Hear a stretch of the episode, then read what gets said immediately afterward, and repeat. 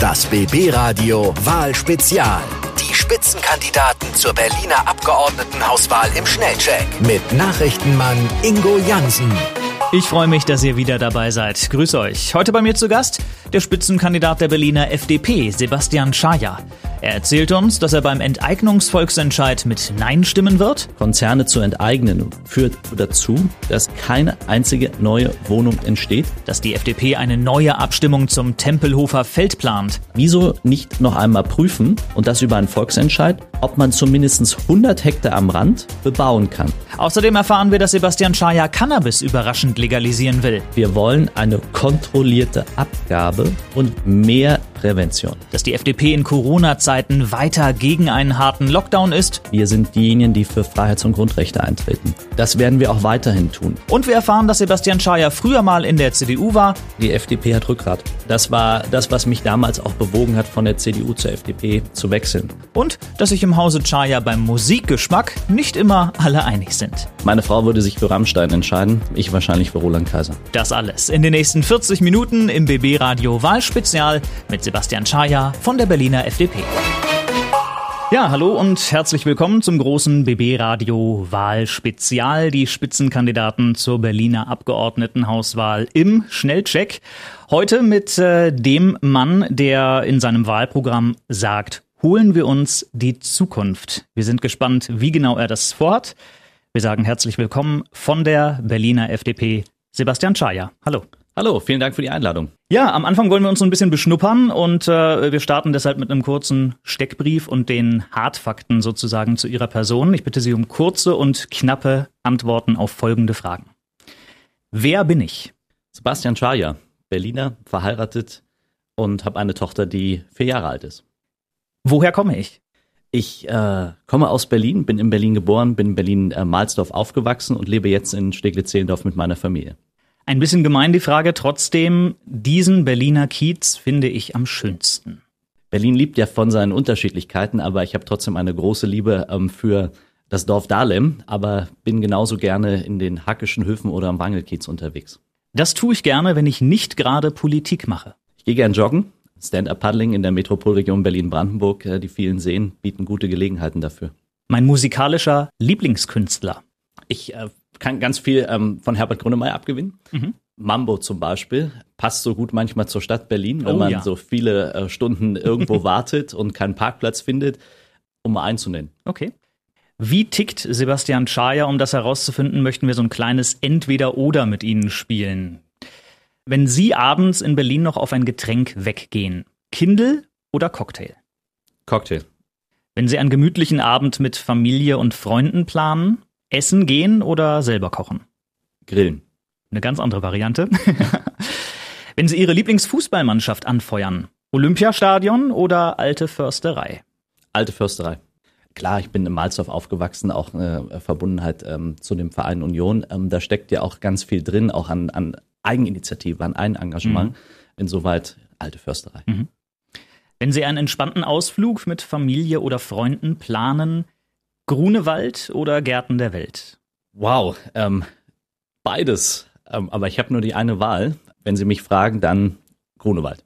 Das ist die erste und das andere ist nur die zweite und sicherlich auch keine schlechte. Absolut. Wenn Sie privat Musik hören, wir haben ein paar Beispiele und Gegensätze rausgepickt. Ed Sheeran oder Elton John? Elton John. Lady Gaga oder Led Zeppelin? Lady Gaga. Madonna oder Metallica? Madonna. Und Rammstein oder Roland Kaiser?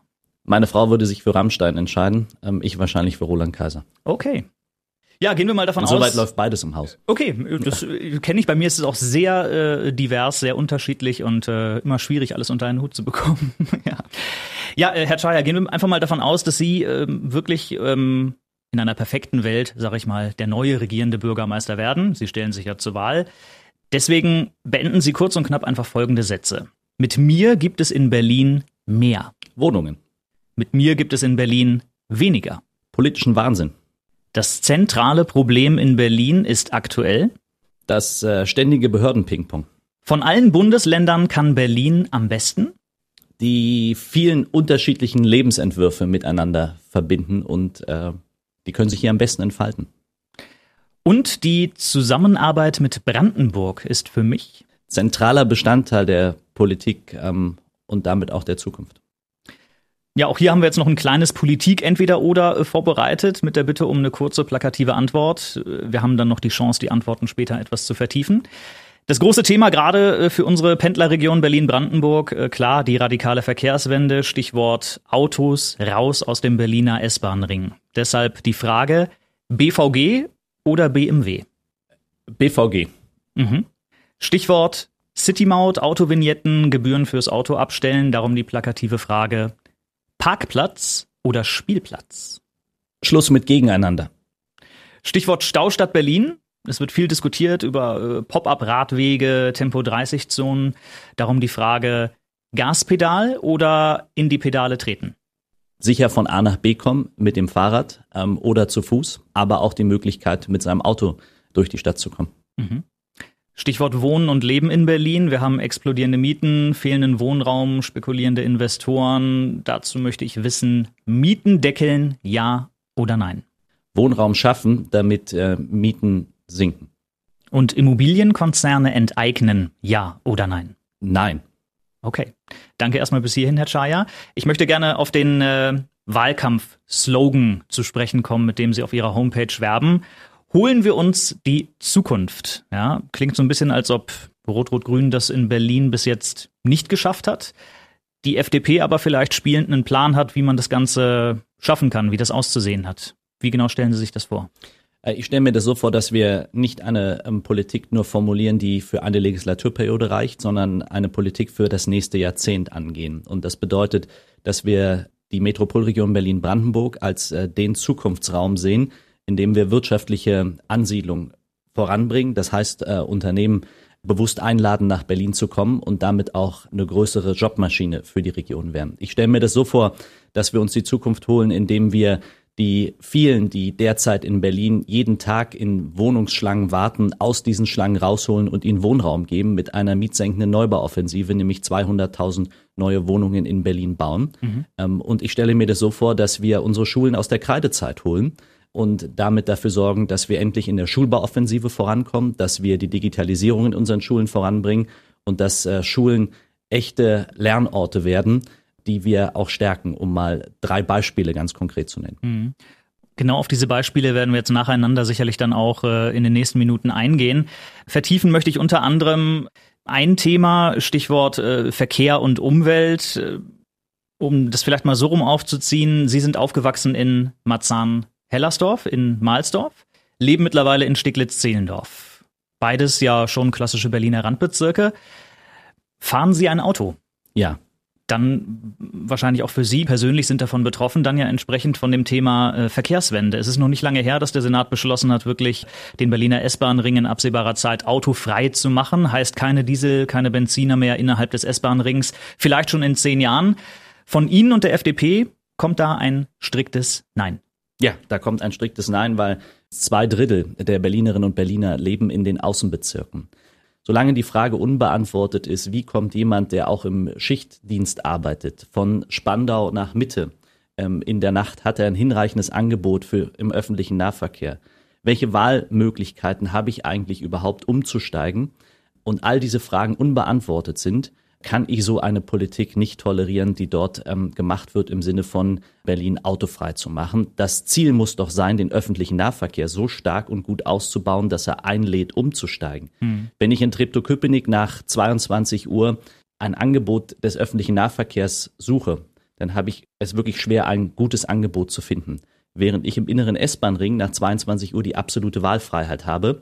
Also wir wollen uns dafür einsetzen, dass wir gerade auch in den Außenbezirken mehr soziale Teilhabe auch ermöglichen durch einen besseren Ausbau des öffentlichen Nahverkehrs, Rufbusse in den Kiezen, eine dichtere Taktung, ein engeres Netz.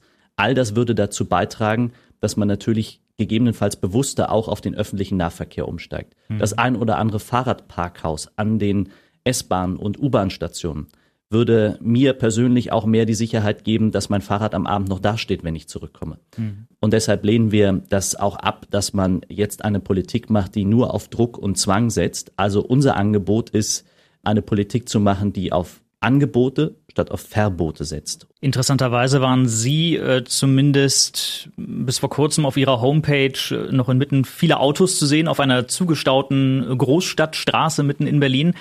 Das soll jetzt aber nicht zwingend verstanden werden als eine Politik für den Autofahrer ausschließlich. Sie wollen das sehr breit aufstellen.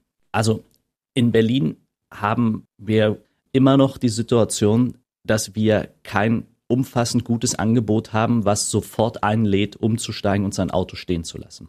Und deshalb sage ich Ihnen sehr klar auf Ihre Frage, ja, wir machen uns auch dafür stark, dass jeder die Wahlfreiheit hat, mhm. für sich zu entscheiden, wie er am besten und am sichersten von A nach B kommt in der Stadt. Und dazu zählt für uns auch das Automobil. Und das Automobil wird in Berlin eben gebraucht, auch im Übrigen für den Wirtschaftsverkehr, für den Handwerker. Von daher ist das etwas, was zu der Stadt dazugehört. Insoweit heißt es natürlich auch, ähm, die, die Infrastrukturprojekte auch weiterhin voranzubringen und auszubauen. Ich denke daran, auch ähm, die A100, den, den Bauabschnitt weiterzubauen, um damit die Infrastruktur in Berlin auch fit zu machen für die Zukunft, weil das wird wichtig sein, egal ob ich mit dem Elektroauto, mit dem Wasserstoffauto unterwegs bin, ich brauche eine funktionierende Infrastruktur. Mhm. Und Sebastian Schaja fährt aber auch tatsächlich mit dem Auto äh, aktuell zur Arbeit. Würde er das auch weiter tun, wenn jetzt das ähm, Angebot entsprechend deutlich besser ist, wir auch in den Randbezirken überall gute S-Bahn-Verbindungen haben und alles in der Richtung in einer perfekten Welt? Würden Sie dann umsteigen? Sie haben anfangs gesagt, sich für BVG und gegen BMW entschieden. Plakative Frage. Aber nichtsdestotrotz, wie würden Sie sich ganz persönlich entscheiden? Ich habe Ihnen am Anfang die Frage ganz bewusst so beantwortet, weil ich genau vor der Frage in meinem Leben schon öfter stand. Mhm. In der Tat, BVG oder BMW. Und wenn ich vor der Frage stand, packe ich den Kinderwagen ins Auto oder nehme ich den Kinderwagen und gehe äh, zur U-Bahn, zur S-Bahn, zum Bus, dann habe ich mich oft entschieden, die BVG zu nehmen. Mhm. Und es gab aber auch oft den Moment, wo ich mich geärgert habe, dass die Barrierefreiheit nicht die ist, die wir eigentlich haben könnten. Ja. Wir wollen mehr Barrierefreiheit in der Stadt und wollen damit auch dazu beitragen, dass es planbar ist, dass ein Fahrstuhl auch fährt. Und das natürlich bewusste Einladungen sind, wo man sich dann natürlich auch bewusst entscheidet, Dinge anders zu machen, so wie ich sie jetzt aus meiner Lebenssituation heraus entschieden habe. Ja. Also bevor der Kinderwagen im Kofferraum drin ist, lieber in die BVG rein und damit die zwei, drei Stationen zu fahren. Okay.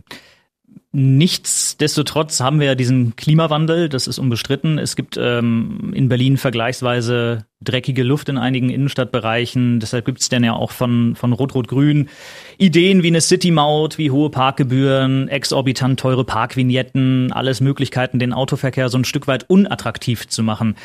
Wie will die FDP diesen Spagat hinbekommen? Das Gefühl, streng genommen gerne auf Bus und Bahn umsteigen zu dürfen, das Auto aber eben nicht zu verteufeln. Ja, indem man genau diese Angebote schafft und ähm, damit auch bewusst eine Einladung ausspricht mhm. und wir nicht auf diese Konfrontationen in der Verkehrspolitik setzen, die wir in den letzten fünf Jahren erlebt haben. Wir wollen, dass jeder sicher von A nach B kommt. Und dazu zählt für mich im Übrigen auch der Radfahrer. Das bedeutet, dass ich baulich Radwege von Autos, Autostraßen trenne. Dass ich da, wo ich Konfliktsituationen mit dem Fußverkehr habe, beispielsweise im öffentlichen Nahverkehr, an vielen Bushaltestellen, die Radwege hinter die Bushaltestellen lege und nicht davor verlaufen lasse. Wir können in dieser Stadt dazu beitragen, mit der politisch richtigen Lösung Verkehrsteilnehmer und Träger nebeneinander stattfinden zu lassen in einer ja. Koexistenz und sie nicht gegeneinander auszuspielen. Und dass das gelingt, das haben wir in dieser Legislaturperiode deutlich gemacht am Beispiel der Kantstraße. Wir haben zusammen mit der Technischen Universität Lösungen vorgeschlagen, wie dort der öffentliche Nahverkehr der Radfahrer, der Fußgänger, aber auch das B- und Entladen stattfinden kann mhm. ähm, für die dort ansässigen Unternehmen. Und das war unser Gegenentwurf, wo wir eigentlich nur Gewinner hätten. Und im Augenblick haben wir in der Kantstraße mehr Verlierer als Gewinner. Mhm. Also wir fassen zusammen, Sie haben gesagt, jeder Berliner soll die freie Wahl haben, keine generellen Fahrverbote. Stattdessen hoffen Sie auf bessere Luft durch äh, eine bessere Verkehrssteuerung auch. Sie wollen auch durchaus mehr, mehr Stadtgrün, mehr Bäume, mehr Grünflächen. Und damit sind wir dann ganz schnell auch beim zweiten großen Wahlkampfthema. Wie soll das gehen, wenn, wenn wir wissen, dass Berlin wächst und wächst? Auch die FDP sagt äh, klipp und klar, wir müssen bauen. Ist das nicht auf der einen Seite auch ein gewisser Widerspruch? Auf der einen Seite höher, schneller, weiter in Sachen bauen und auf der anderen Seite dann trotzdem Berlin als grüne Lunge erhalten wollen? Wie kriegt man beides gut unter einen Hut? Das kriegt man sehr gut unter einen Hut. Und wenn man sich jetzt sein Smartphone zur Hand nehmen würde und einfach mal schaut, wie viel Flächenpotenziale hat Berlin im Umkreis von eins bis zwei Kilometer, da wo man gerade steht, dann wird man feststellen, man findet recht viele. Und deshalb sagen wir, wir brauchen zuallererst mal ein großes Stadtaufmaß und ein Baulückenkataster. Was können wir da überhaupt schaffen? Wie viel Wohnraum? Wie viel Gewerbe? Schule, Kitas und dergleichen. Ich finde auch zum Beispiel, dass ähm, unsere Kleingärten einen großen Beitrag ähm, zum Thema Stadtgrün und Stadtklima leisten. Mhm. Ähm, und wir werden trotzdem Flächen von Kleingärten gegebenenfalls brauchen, auch für eine Schule oder eine Kita. Das muss man aber nicht im Konflikt lösen. Das kann man mit den Kleingärtnern zusammen lösen. Wir müssen doch in einer Stadt wie Berlin, die wächst, auch uns zutrauen, in die Höhe zu wachsen und damit nicht jede Fläche zu bebauen. 70.000 Dächer in Berlin könnten wir sofort ertüchtigen. Und wir müssen über eine innovative Baukultur sprechen. Das bedeutet natürlich auch die Frage von Fassadenbegrünung. Mehr Bäume auch pflanzen. Das heißt, wo schaffen wir auch Verschattung? Wo schaffen wir auch mit Bäumen Aufenthaltspunkte, die in der Stadt für ein besseres Klima sorgen und dergleichen? Mhm. Und deshalb ist für mich eine zentrale Frage, nicht nur Wohnen und Mobilität voneinander zu denken, sondern wir müssen es miteinander denken. Wir haben natürlich jetzt auf der anderen Seite die explodierenden Mieten. Viele Berliner klagen wirklich darüber, es ist kaum noch möglich, bezahlbaren Wohnraum zu finden. Erschwerend hinzu kommt dann wirklich der gekippte, vom Bundesverfassungsgericht gekippte äh, Mietendeckel. Es scheint, als befinden wir uns da in einer, ja, nie endenden Spirale. Wie, was ist die Idee der FDP, um zu sagen, wir bekommen das äh, Problem der explodierenden Mieten in den Griff? Sie sprechen eine ganz wichtige Frage an, nämlich ähm, eine sehr soziale Frage. Übrigens die soziale Frage unserer Zeit, ähm, bezahlbare Mieten. Mhm. 200.000 Wohnungen fehlen in Berlin. Jetzt Konzerne zu enteignen, Wohnungen anzukaufen, führt immer nur dazu, dass ich Geld von uns Steuerzahlern investiere und damit keine einzige neue Wohnung mehr am Markt entsteht. Wenn Hunderte jeden Tag in der Wohnungsschlange stehen, dann ist das die soziale Frage und ich will sie Ihnen konkret beantworten. Mhm. Mittel- und langfristig eine mietsenkende Neubauoffensive. Mhm. Das bedeutet, dass die kommunalen Wohnungsbaugesellschaften anfangen zu bauen und jedes Grundstück, was sie nicht bebauen können, geht an eine Genossenschaft in Berlin und wir lassen die Genossenschaften, die Riesenbaupotenziale haben, diesen Wohnraum schaffen. Wir sorgen zweitens dafür, dass wir die Baugenehmigung so vereinfachen, dass schnelleres und leichteres Bauen möglich ist. Wir stellen unsere Verwaltung in Berlin so auf, dass Genehmigungen für Bauanträge nicht fünf bis sieben Jahre dauern, sondern schnell und zügig erteilt werden. Mhm. Wir sorgen dafür, dass wir einen genehmigungsfreien Dachgeschossausbau machen, also Hürden reduzieren, entbürokratisieren. Wir laden zu einem großen Wohnungsgipfel, so wie das Hamburg im Übrigen gemacht hat, wo die Interessen nicht gegeneinander ausgespielt werden, konfrontativ, sondern wo alle am Tisch sitzen. Und jeder leistet einen Beitrag dazu. Und in Hamburg war es der Beitrag zum Beispiel zu sagen, wenn ihr uns als Stadt Hamburg garantiert, dass diese Bauleistung politisch so umgesetzt wird, dann werden wir euch die Zusage geben, dass wir in den nächsten anderthalb bis zwei Jahren keine Mieterhöhung machen. Dieses gemeinsam, das fehlt mir im Augenblick in Berlin. Das fehlt mir so sehr, mhm. weil die Stimmung ist mittlerweile durch Mietendeckel und Enteignung derartig aufgebracht und am Ende wird nur mit unseren Sorgen gespielt unglaublich, was da passiert ist in den letzten fünf Jahren. Mhm. Und das würden wir gerne durchbrechen.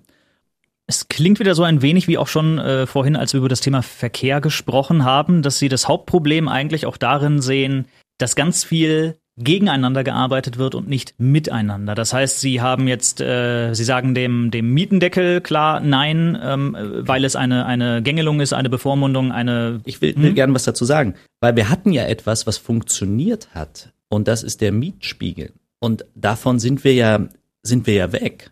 Der wurde ja außer Kraft gesetzt in Berlin mit dem Mietendeckel. Und hätte man das nicht gemacht, hätten wir jetzt nach wie vor einen Mietspiegel, der klare Bezugspunkte hätte. Im Augenblick haben wir das alles nicht und damit auch keine klare Rechtsgrundlage, sondern es gilt etwas, was ich für das Schlechteste halte, nämlich die sogenannte Vergleichsmiete, die sich ja aus ähm, den drei Bezugspunkten heraus dann ergibt. Mhm. Und äh, das ist nun das Schlechteste. Und das kann ja nicht das Ziel sein. Und ja, ich bleibe dabei, Sie haben das angesprochen, in der Verkehrspolitik ist das Verbot im Vordergrund und nicht das Angebot. In der Wohnungspolitik ist die Konfrontation statt die Lösung im Vordergrund. Und das ist ein Stil von Politik, den können wir uns nicht erlauben für das nächste Jahrzehnt in der Metropolregion Berlin-Brandenburg, weil wir haben alle Chancen, tatsächlich hier richtig auch die Zukunft willkommen zu heißen.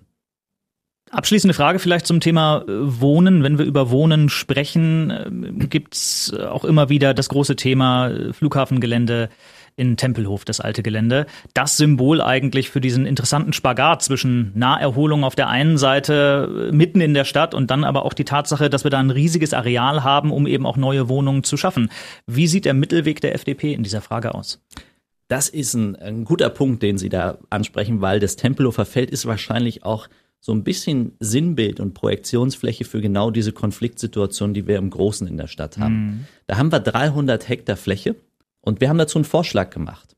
Wieso nicht noch einmal prüfen und das über einen Volksentscheid, ob man zumindest 100 Hektar am Rand bebauen kann mhm. und 200 Hektar in der Mitte frei bleiben. 200 Hektar zu einem Biotop zu entwickeln, mhm. Freiraum auch für Sport und all das, was dringend auch Platz braucht auf der anderen Seite aber eine behutsame Kiezentwicklung und dort Wohnraum entstehen zu lassen. 10.000 bis 12.000 Wohnungen am Tempelhofer Rand, bezahlbarer Wohnraum für die Mitte in unserer Stadt. Ich würde kurz, da wir jetzt auch äh, beim, beim Thema Tempelhof waren, eigentlich über äh, den anderen Flughafen sprechen, Tegel, weil ähm, ich so ein bisschen manchmal den, den Eindruck habe in der öffentlichen Wahrnehmung, dass die FDP so äh, ihr Alleinstellungsmerkmal ein klein wenig äh, verloren hat in diesem Parteienzirkus, weil man hat gewusst, wenn es um die äh, Offenhaltung von Tegel geht, das ist die FDP. Dafür steht sie ein, dafür kämpft sie.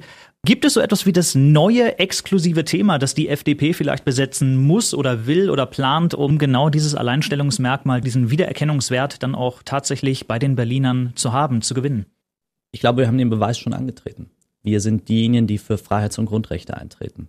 Und wir haben im Rahmen dieser Pandemie ja auch gesehen, dass äh, Freiheits- und Grundrechte immer wieder auch zu verteidigen sind. Und das werden wir auch weiterhin tun. Hier mit ganz viel Augenmaß rangehen, dafür eintreten, dass unsere Freiheits- und Grundrechte zu jeder Zeit auch gewahrt und geschützt bleiben und immer in der Frage der richtigen Verhältnismäßigkeit abgewogen wird. Ohne Corona zu leugnen, sondern nur die Frage der Verhältnismäßigkeit. Ja.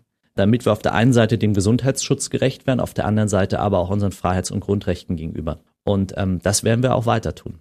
Sind die dann auch praktisch der Grund, warum Sie in die FDP eingetreten sind? Weil interessanterweise, Sie waren mal Mitglied der CDU und haben der dann den Rücken gekehrt. Auch ähm, in der Öffentlichkeit dann war auch die Rede von einem Bruderstreit äh, mit ihrem Bruder Mario, der auch ein großer Name in der Berliner CDU ist und war, der äh, Senator war. Ist es allein dieser, dieser Richtungsstreit gewesen? Warum FDP und nicht CDU? Was hat die FDP, was die CDU nicht hat? Ich könnte es jetzt ganz einfach machen und sagen, die FDP hat Rückgrat. Ähm, okay. Mhm. Und das war das, was mich damals auch bewogen hat, von der CDU zur FDP ähm, zu wechseln. Für mich war zu erkennen, dass die Union hinter verschlossenen Türen des Öfteren einen klaren Blick auch auf die Probleme hatte aber nicht bereit war, diese Lösungen umzusetzen, weil die Gefahr zu groß war, dass man möglicherweise als politische Kraft in Umfragen und Wahlergebnissen daraus verlieren könnte. Mhm. Und bei der FDP hat mich immer beeindruckt, und das tut es auch nach wie vor, dass man im Zweifel für das Land und die Sache entscheidet, auch wenn der Gegenwind noch so hart ist. Okay. Und das im Zweifel auch bedeuten kann, dass du mal einen Prozentpunkt verlierst aber du stehst zu deiner Überzeugung und du stehst auch dazu, dass das mittel- und langfristig richtig ist. Mhm. Ich bin ähm, groß geworden in einem Elternhaus, was uns ähm, katholisch erzogen hat, zu DDR-Zeiten.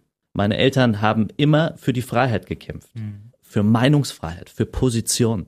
Und äh, das ist das, was ich auch mit in meinen politischen Alltag nehme, was mich prägt, zum Überzeugung zu stehen. Mhm. Also Freiheits- und Grundrechte und die richtige Politik, die die FDP anzubieten hat. Dann lassen Sie uns über die richtige Politik sprechen, was die Bildung angeht. Bildung hat, hat durch Homeschooling, durch Distanzlernen eine ganz neue Bedeutung nochmal bekommen im zurückliegenden Jahr.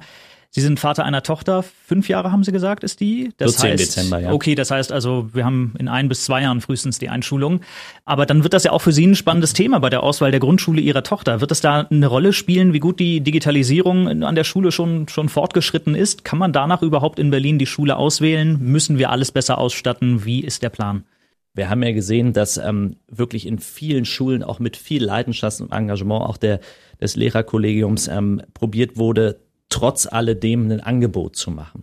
Und ähm, wir hätten viel weiter sein können, wenn wir das Thema Digitalisierung nicht so tief verschlafen hätten, wie Berlin das verschlafen hat in den Schulen. Da muss richtig viel passieren, aber auch der bauliche Zustand, da müssen wir schneller werden. Im Augenblick sind äh, vier Verwaltungen zuständig, um ein Berliner Schulklo zu sanieren. Das sind drei zu viel für mich im mhm. Übrigen. Und wir müssen uns um die Frage auch auseinandersetzen, wie sieht eigentlich der Lernraum und Lernort Schule in Zukunft aus? Das heißt, der Klassenraum der Zukunft wird wahrscheinlich nicht mehr der sein, wie wir ihn beide miteinander erlebt haben. Ja. Das bedeutet eben auch, dass man äh, das heute schon baulich berücksichtigt und nicht anfängt, wenn am Ende die Schulen einmal durchsaniert sind, man feststellt, hier fehlt jetzt aber der Anschluss für, für das Tablet. Klar, die bauliche Geschichte sehr wichtig, aber natürlich eher ein mittelfristiges bis langfristiges Projekt. Wir stehen vor ganz aktuellen Problemen, die unsere Kinder betreffen, weil viele Kinder die Schule lange Monate nicht mehr von innen gesehen ja, haben. Aber es ist, ist ein Thema, was mich äh, total bewegt, weil wir haben im Juni 2020 vorgeschlagen, Luftfilter für die Berliner Schulen anzuschaffen. Mhm. Und da habe ich gesagt, Mensch, es ist doch egal, ob das jetzt zu 100 Prozent schon abgesichert ist, darf doch gar nicht die Frage sein. Ja. Die Frage muss sein, trauen wir uns das zu, das zu beschaffen? Und im Zweifel war es eine Fehlinvestition, aber die Chance, dass es die richtige Investition war, die war zu dem Zeitpunkt im Juni 2020 viel, viel höher. Und man hat sich dann dagegen entschieden, das so frühzeitig zu bestellen. Was ich damit sagen will, ist, es ist doch unsere Aufgabe als Staat, dafür zu sorgen, dass die Schulen pandemiefest sind, dass die Schulen Lernorte sind, wo ich auch schaffe, einen Unterricht zu organisieren und wir damit dazu beitragen, dass niemand sozial abgehangen wird. Weil mhm. nicht jeder hat auch am Ende das digitale Endgerät mhm. und er kann dann Homeschooling machen.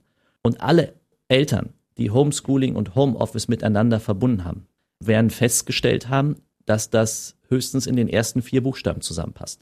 Und deshalb haben wir immer darauf gedrungen, möglichst früh wieder auch in den Schulbetrieb zurückzukehren. Wir erwarten, dass die Schulen tatsächlich sichere Lernorte sind. Da reden wir jetzt nur über den baulichen Zustand. Wir haben noch lange nicht über Inhalte heute gesprochen. Genau, das ist nämlich der nächste Punkt, ähm, dass wir einfach auch gucken müssen, unabhängig von baulichen Maßnahmen, unabhängig von der Pandemie oder wir haben jetzt gerade den Fall, dass wir eigentlich ein verlorenes Schuljahr haben. Und auch sonst gibt es viele Schulen, wo wir einfach nicht äh, die klassischen Stundenpläne haben, die eingehalten werden. Es fällt viel aus. Wie geht die FDP da ran, dass man sagen kann, dass auch überhaupt grundsätzlich die, die, die Stundenpläne eingehalten werden können? Ist das einfach zu lösen durch mehr Lehrer? Ist das das einzige Problem oder was hat die FDP davor? Also Schulpflicht ist auch Lehrpflicht. Mhm. Ähm, und das bedeutet natürlich, dass wir die Schulen besser ertüchtigen müssen, auf Unterrichtsausfall zu reagieren. Das heißt, auf der einen Seite mehr Lehrerpersonal, auf der anderen Seite aber auch mehr Eigenständigkeit der Schule, die eigenverantwortliche Schule die auch darauf reagieren kann, weil der Unterrichtsausfall ist ein echtes Problem. Und man muss, wenn man den äh, Lehrerberuf auch attraktiver machen will, über die Frage sprechen, wie sieht eigentlich so ein Lehrerzimmer aus? Welche Wertschätzung gibt es für die Lehrerinnen und Lehrer? Und wie kann man noch viel mehr auch dazu beitragen, dass sich mehr für den Lehrerberuf entscheiden und den Lehrerberuf ausüben wollen? Ich denke, das gibt sicherlich auch viele, die den Lehrerberuf ausüben wollen. Nur die Frage ist, ob man dann nicht gerade in Randbezirken zwei, drei Schritte weitergeht und sich in Brandenburg niederlässt. Da haben wir dann schnell die Diskussion, ob nicht äh, die Verbeamtung der Lehrer kommen muss, einfach um die Arbeitsbedingungen der Lehrer in Berlin deutlich zu verbessern. Der Ball lag ja gerade vorm Tor, Sie haben ihn gespielt. Ja. ähm, es war naheliegend, dass diese Frage kommt.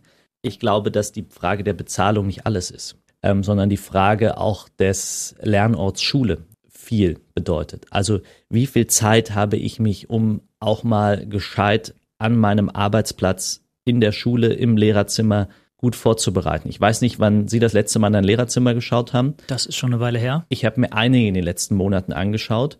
Es ist nicht wirklich einladend, da zu sitzen und mhm. Unterrichtsvorbereitung zu machen. Die Frage ist also auch Wertschätzung durch Arbeitsplatz.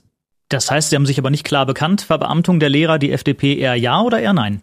Dem sind Sie ein bisschen ausgewichen wir haben im, im, Wahlprogramm, kann jeder prüfen, ähm, drinstehen, dass wir das ähm, nicht möchten. Okay, alles klar. Arbeitsbedingungen der Lehrer haben wir drüber gesprochen. Auf der anderen Seite haben wir auch äh, Probleme in den öffentlichen Verwaltungen. Eine Viertelmillion Termine, die sich da irgendwie in den Bürgerämtern angehäuft haben, liest man aktuell immer wieder. Das heißt, einen unfassbaren Terminstau, der, der, der gar nicht abgearbeitet werden kann. Entsprechend schwierig natürlich kurzfristig Termine zu bekommen. Teilweise muss man Monate warten. Was können Sie als Teil der neuen Berlin-Regierung dagegen tun? Haben wir einen konkreten Plan für? Wir würden gerne die Doppelzuständigkeiten in Berlin abschaffen. Das heißt, äh, klare Zuständigkeiten, nicht einmal der Bezirk, einmal die Senatsverwaltung, sondern einer ist verantwortlich.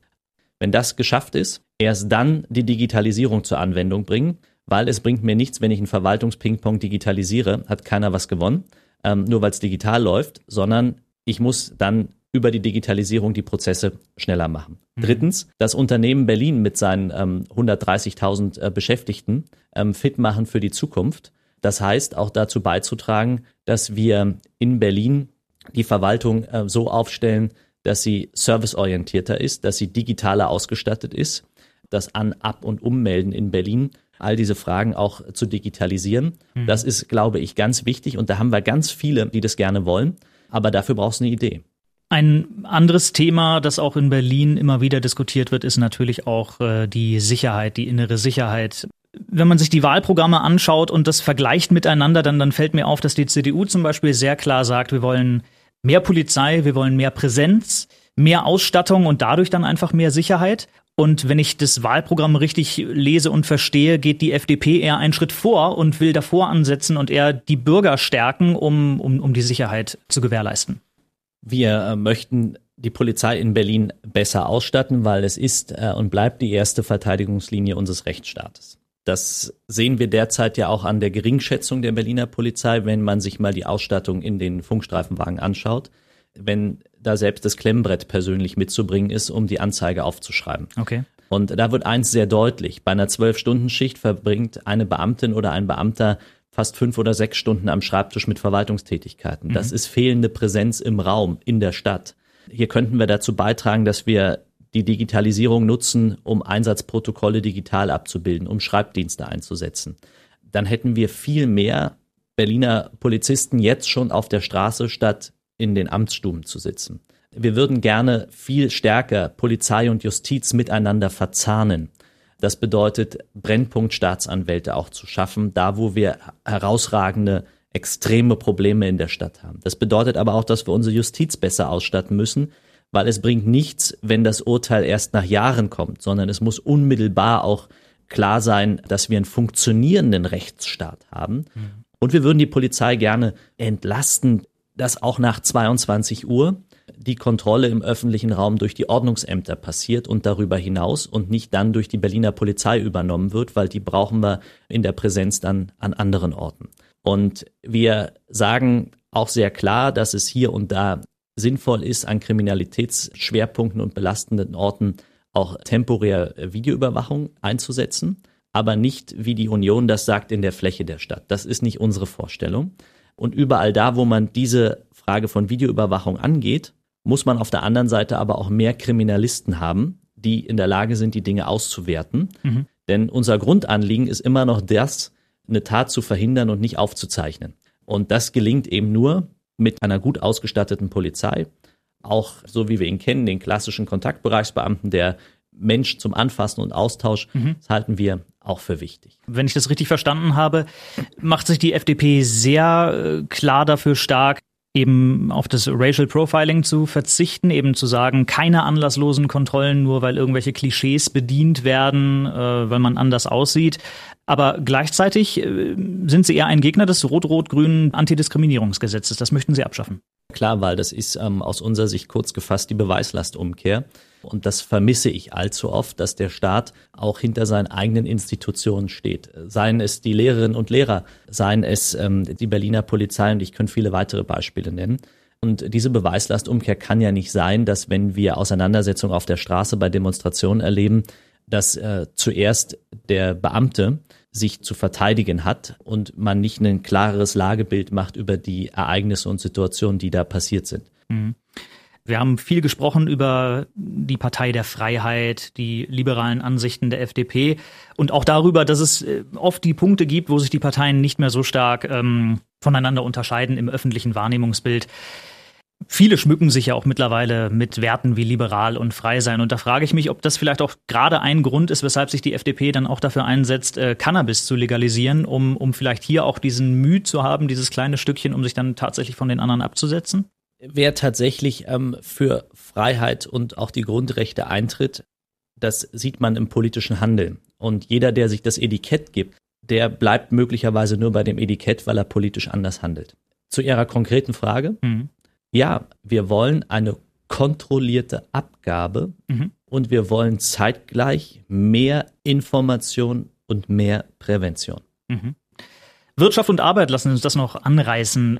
Klar in den Fokus gerückt durch, durch die Pandemie nochmal in einer ganz neuen Bedeutung. Viele Beschäftigte in Kurzarbeit, Unternehmen vor der Pleite. Wie kann die FDP, wie will die FDP Arbeitsplätze und Existenzen sichern? Wir wollen Unternehmen willkommen heißen in Berlin. Das bedeutet ähm, auch die Kraft der Metropolregion stärker zu nutzen, neue Ansiedlungen zu fokussieren, zu unterstützen, auch über einen Zukunftsfonds, den wir gerne aus beiden Bundesländern Berlin und Brandenburg mit einer Milliarde aufstellen würden, um gezielt Unternehmen auch in Berlin willkommen zu heißen. Gerade im Bereich von Gesundheit, Wissenschaft, Technologie haben wir erlebt, dass Berlin auch in dieser Pandemie einen großen Beitrag in der Welt geleistet hat. Mhm. Ähm, mit unseren Leuchttürmen, auch mit der Charité und, und anderen Institutionen. Also gerade dieses Feld zu stärken und Investitionen in die Zukunft zu tätigen, in Wissenschaft und Forschung auch. Und wir würden gern ein weiteres Feld ausbauen und das ist ein sogenanntes Mobilitätscluster. Also wieso nicht das Automobil der Zukunft in Berlin bauen? Wieso nicht einen neuen Impuls von Adlershof bis Cottbus durch die Region in den nächsten fünf bis zehn Jahren entwickeln? Ähm, und die Kraft, die davon ausgeht, dass ein Automobilunternehmen wie Tesla sich für die Region entschieden hat, viel stärker zu nutzen, hm. weil ja schon Siemens, Bosch, BMW, Mercedes hier sind, hm. weil die BASF da ist, das unter ein großes Dach zu bringen, mit der Chance in der Region Fläche zu haben, wo Ansiedlung passieren kann, auf der anderen Seite aber auch jede Menge Know-how da ist ähm, und zu sagen, hier entsteht das Automobil der Zukunft. Made in Berlin-Brandenburg. Schaffen wir genau das, was andere bisher nicht geschafft haben, technologieoffen an diesen Fragen zu arbeiten. Und da entstehen die neuen und die Tausenden von Jobs und da sind wir auch Jobgarant. Und auch ein investitionsfreundliches Klima für Berlin zu schaffen, bedeutet eben auch dazu beizutragen, dass sich Unternehmen hier ansiedeln können. Und ich möchte das, was Berlin auszeichnet, nämlich auch unsere Kieze stärken. Die Gastronomie, die wir in Berlin haben, die Hotellerie und die Kongresse. Das heißt, wir brauchen ein ordentliches Messe- und Kongressgeschäft wieder in der Stadt. Das bedeutet darüber nachzudenken, wie können wir die 4000 Messen, die noch nicht in Berlin waren, mal prüfen und davon einige nach Berlin holen, damit der Messe- und Kongressstandort wieder besser funktioniert. Mhm. Wir müssen das ICC instand setzen, sanieren, investieren und zum Kongressstandort machen. Wir müssen auch dazu beitragen, dass die gastronomischen äh, Betriebe in Berlin in den nächsten ein bis zwei Jahren mehr Spielräume bekommen. Das heißt, auch im öffentlichen Raum ihre Stühle aufstellen dürfen, um das, was in der Pandemie verloren gegangen ist, wieder aufzuholen. Das heißt, hier weniger Bürokratie. Deshalb wollen wir das Vergabegesetz in Berlin erleichtern und dazu beitragen, dass die Vergaben des Landes Berlin tatsächlich beim Berliner Handwerk ankommen, dass der Handwerksmeister wieder Lust hat, sich an der Ausschreibung zu beteiligen ähm, und nicht an der Bürokratie erstickt, um damit an den Investitionen, die in unsere öffentliche Infrastruktur, in die Straßen, in die Brücken, in die Schulen in den nächsten Jahrzehnten anstehen, hm. auch tatsächlich in der Region ankommen und damit ein wirtschaftlicher Aufschwung generiert wird. Bevor wir zum Ende kommen, eine Frage, in der sich die Spitzenkandidaten selten gerne in die Karten schauen lassen, aber wir gehen einfach mal davon aus, dass sie nach der Wahl in der komfortablen Situation sind, äh, sich den Regierungspartner aussuchen zu können. Ja, mit wem gibt's da die meisten Schnittmengen? Wir wollen Verantwortung übernehmen. Und Verantwortung zu übernehmen heißt äh, auch Regierungen zu bilden. Und da stellen wir uns eine Koalition der Mitte vor, was bedeutet, dass wir AfD mhm. ausschließen, und dass wir auch die Linken ausschließen. Und mit allen anderen würden wir natürlich über diese Fragen auch sprechen, um das nächste Jahrzehnt in, in der Region, aber auch für Berlin insbesondere zu gestalten. Zum Schluss möchte ich gerne nochmal mit Ihnen die Zeitmaschine anwerfen. Ja, also wir schauen einfach mal auf den, den Spätherbst und gehen jetzt einfach mal davon aus, Berlin sieht gelb und äh, die FDP hat die Wahl gewonnen. Ja, Sebastian Schaja wird der neue regierende Bürgermeister und äh, bekommt dann sozusagen den, den Freifahrtschein für, für eine Entscheidung, die er sich dann aussuchen kann, die er sofort umsetzen kann. Welche Entscheidung wäre das, die Sie gleich am ersten Tag umsetzen würden? Ich würde einen Senat zusammensetzen mit äh, guten Köpfen und im zweiten Schritt ähm, würde ich ganz schnell einen Wohnungsgipfel laden, mhm. um schnellstmöglich Verabredungen zu treffen, die eins signalisieren, dass jetzt Schluss ist mit dem Gegeneinander, sondern dass es ab sofort ein Miteinander in der Stadt gibt, gemeinsam statt mhm. konfrontativ. Okay. Und dann schießt uns diese äh, Zeitmaschine nochmal fünf Jahre weiter, Sommer 2026. Die nächste Abgeordnetenhauswahl steht praktisch kurz bevor. Sebastian Schaja stellt sich als regierender Bürgermeister zur Wiederwahl und BB Radio macht das große Fazit der letzten fünf Jahre. Wie müsste dieses Fazit Ihrer Meinung nach kurz und knapp in einem Satz lauten, damit Sie sagen, Mensch, ich habe alles richtig gemacht, genau so weiter? Pragmatisch, lösungsorientiert und meistens ideologiefrei wurde Politik in den letzten fünf Jahren gemacht und man sieht das in den Feldern der Verwaltungsmodernisierung, der Bildungspolitik und der Verkehrspolitik und wir haben einen Großteil mehr an Wohnraum geschaffen und damit auch einen Teil dieser sozialen Frage schon gut beantwortet. Okay, ein schönes Schlusswort. Ähm, Dankeschön auf jeden Fall für die Zeit, die Sie sich genommen haben. Und äh, ja, wir drücken einfach ganz unparteiisch mal die Daumen, dass auf jeden Vielen Fall Dank. alle Wünsche und Ideen und Pläne für die Stadt Berlin in Erfüllung gehen werden. Vielen Dank, Sebastian Czaja. Danke. Vielen Dank fürs Gespräch. Das BB Radio Wahlspezial mit Ingo Jansen. Das komplette Gespräch und alle weiteren Interviews gibt es jetzt auf bbradio.de und überall, wo es Podcasts gibt.